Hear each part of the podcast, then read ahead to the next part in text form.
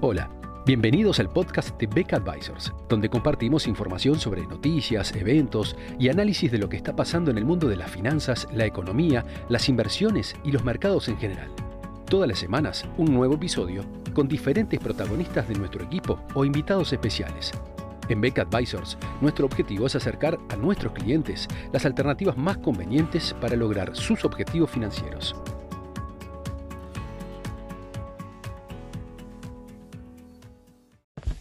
La última reunión del Comité de Política Monetaria en Estados Unidos trajo consigo una fuerte reacción en los mercados, impulsada por un optimismo en cuanto a lo que pudiera ser la trayectoria futura en las tasas de interés.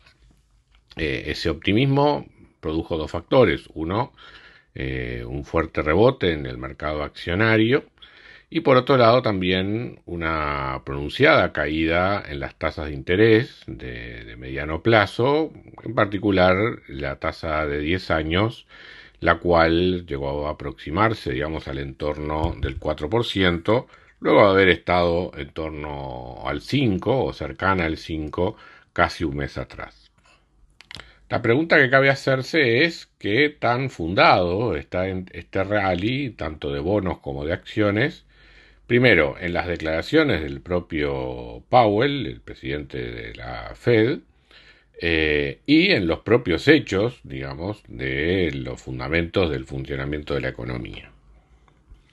En, con respecto a los dichos de, Jerome Powell, eh, hubo revuelos con dos aspectos. Uno, la inclusión de la palabra any, eh, dentro de lo que era la expresión additional firming de la política monetaria. Hasta ahora hablaba de que la Reserva Federal iba a considerar algún tipo de la, posibilidad de algún tipo de additional firming en la en el transcurso de la política monetaria en el sentido de eh, de hacerla algo más restrictiva de lo que ha sido hasta ahora y en el comunicado de prensa de, tras esta última reunión se introdujo la palabra any delante de adicional firming y bueno, y eso generó mucho tipo de especulaciones que quería decir esa, esa expresión. Y Powell durante la conferencia de prensa fue muy claro en cuanto a que, eh, por un lado, la Reserva Federal considera que hizo un avance muy fuerte en materia de suba de tasas de interés y contracción eh, de la política monetaria durante el año 2023 y por lo tanto, y ahí viene la, introducción de la palabra ENI, cualquier eh, contracción adicional, obviamente hay que evaluarla cuidadosamente.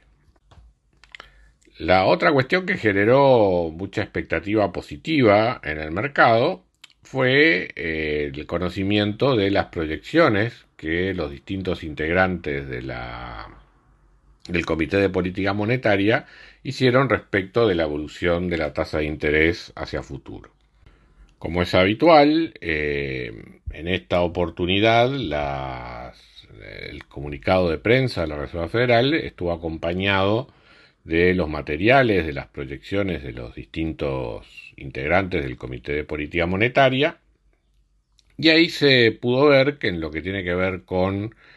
eh, la estimación de cada uno de ellos de lo que puede llegar a ser la tasa de interés hacia fines de 2024, eh, asignándole un puntito a cada, a cada proyección, de ahí que este gráfico normalmente se conoce como el dot plot, o sea, como la, nube de puntos, digamos, de, proyecciones, o el gráfico de puntos. Eh, de esos puntos, de los 19 miembros, de los de las 19 proyecciones disponibles, unas 15 de ellas ubican la tasa de interés entre 4,25 y 5 y ninguna la sitúa por encima del nivel actual de 5,5. De hecho, hay dos que lo mantienen en 5,5, dos, dos miembros del Comité de Política Monetaria que mantienen la proyección de 5,5 para, para este año e incluso uno la mantiene también en 5,5 de cara a 2025 pero como decía, el grueso de las proyecciones están entre 4,25 y 5,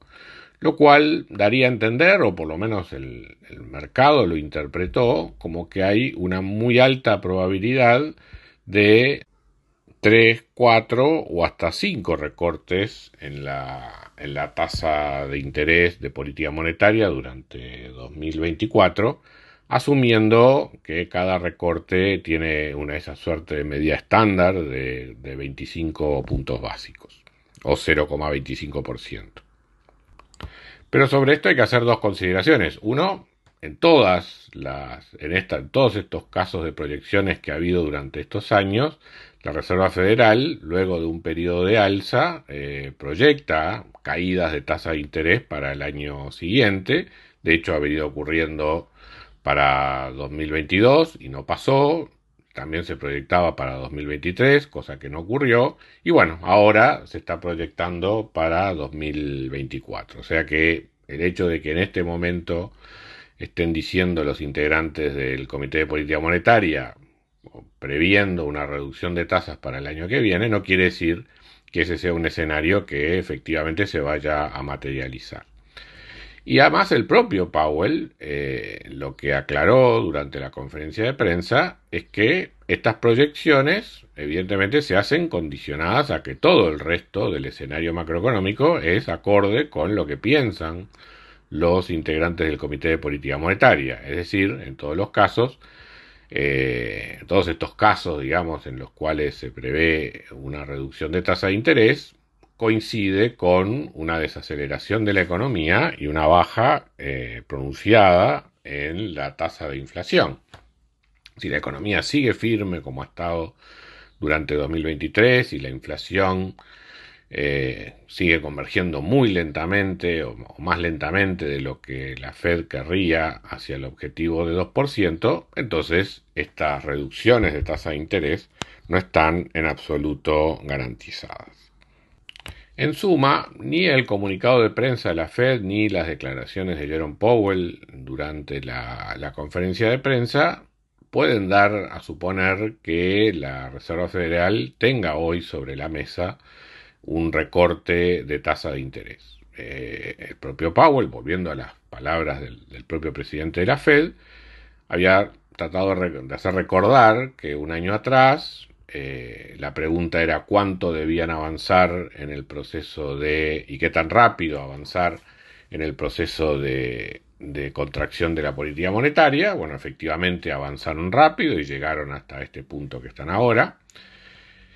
Y las, la segunda pregunta es hasta dónde debería llegar la tasa de interés y esa es la pregunta en la que hoy está el Comité de Política Monetaria tratando de resolver. O sea, si es suficiente lo que ha llegado hasta ahora o si eventualmente es necesaria alguna suba adicional. Y luego recién vendría la tercera pregunta que es cuándo y a qué velocidad deberían empezar a reducirse. O sea que, eh, de acuerdo a esta respuesta del presidente de la Reserva Federal, hoy por hoy lo que está evaluando el Comité de Política Monetaria es si con estas subas que ha habido hasta ahora han sido suficientes, y parecería que sí, digamos, eh, pero, de todas maneras, eh, se está tomando algún tiempo para, terminar de evaluar la situación y ahí eh, considerar si algún, alguna firmeza adicional en la política monetaria, o sea, un any additional firming en la política monetaria es, es necesario. Y no está, por lo tanto, sobre la mesa la posibilidad o la, o la eventualidad de un recorte de tasas muy inmediato, a menos que las condiciones económicas cambien sustancialmente respecto de lo que estamos viendo. Y bueno, para culminar, eh, ¿qué podemos decir de esas condiciones económicas? Bueno, la realidad es que el, el, nivel de actividad en Estados Unidos, luego de crecer muy fuerte en el tercer trimestre, ha tenido una, una, desaceleración de, en el cuarto, pero de todas maneras creciendo a una tasa anualizada de más del 1% respecto del, trimestre anterior. Y Powell enfatizó que el año 2023 en su conjunto está terminando con una tasa de crecimiento superior al, al 2%, o sea, muy lejos del escenario de recesión que se preveía a comienzo de 2023. La inflación eh, ha llegado a niveles de 3,1% en los, los, 12 meses terminados a, noviembre. El dato de diciembre hay que tener en cuenta que el año pasado fue negativo en 0,3 y algunas estimaciones preliminares estarían dando una variación positiva de algo menos de 0,4 en el, en el mes de diciembre, con lo cual la inflación en 12 meses a diciembre podría volver a repuntar y estar en el orden del 3,7-3,8%. Luego enero y febrero fueron meses de, muy alta inflación durante el año pasado, entre los dos se acumuló como 1,5%, con lo cual eh, al ritmo que vienen subiendo los precios en promedio durante los últimos meses, se podría pensar que eh, tras el mes de febrero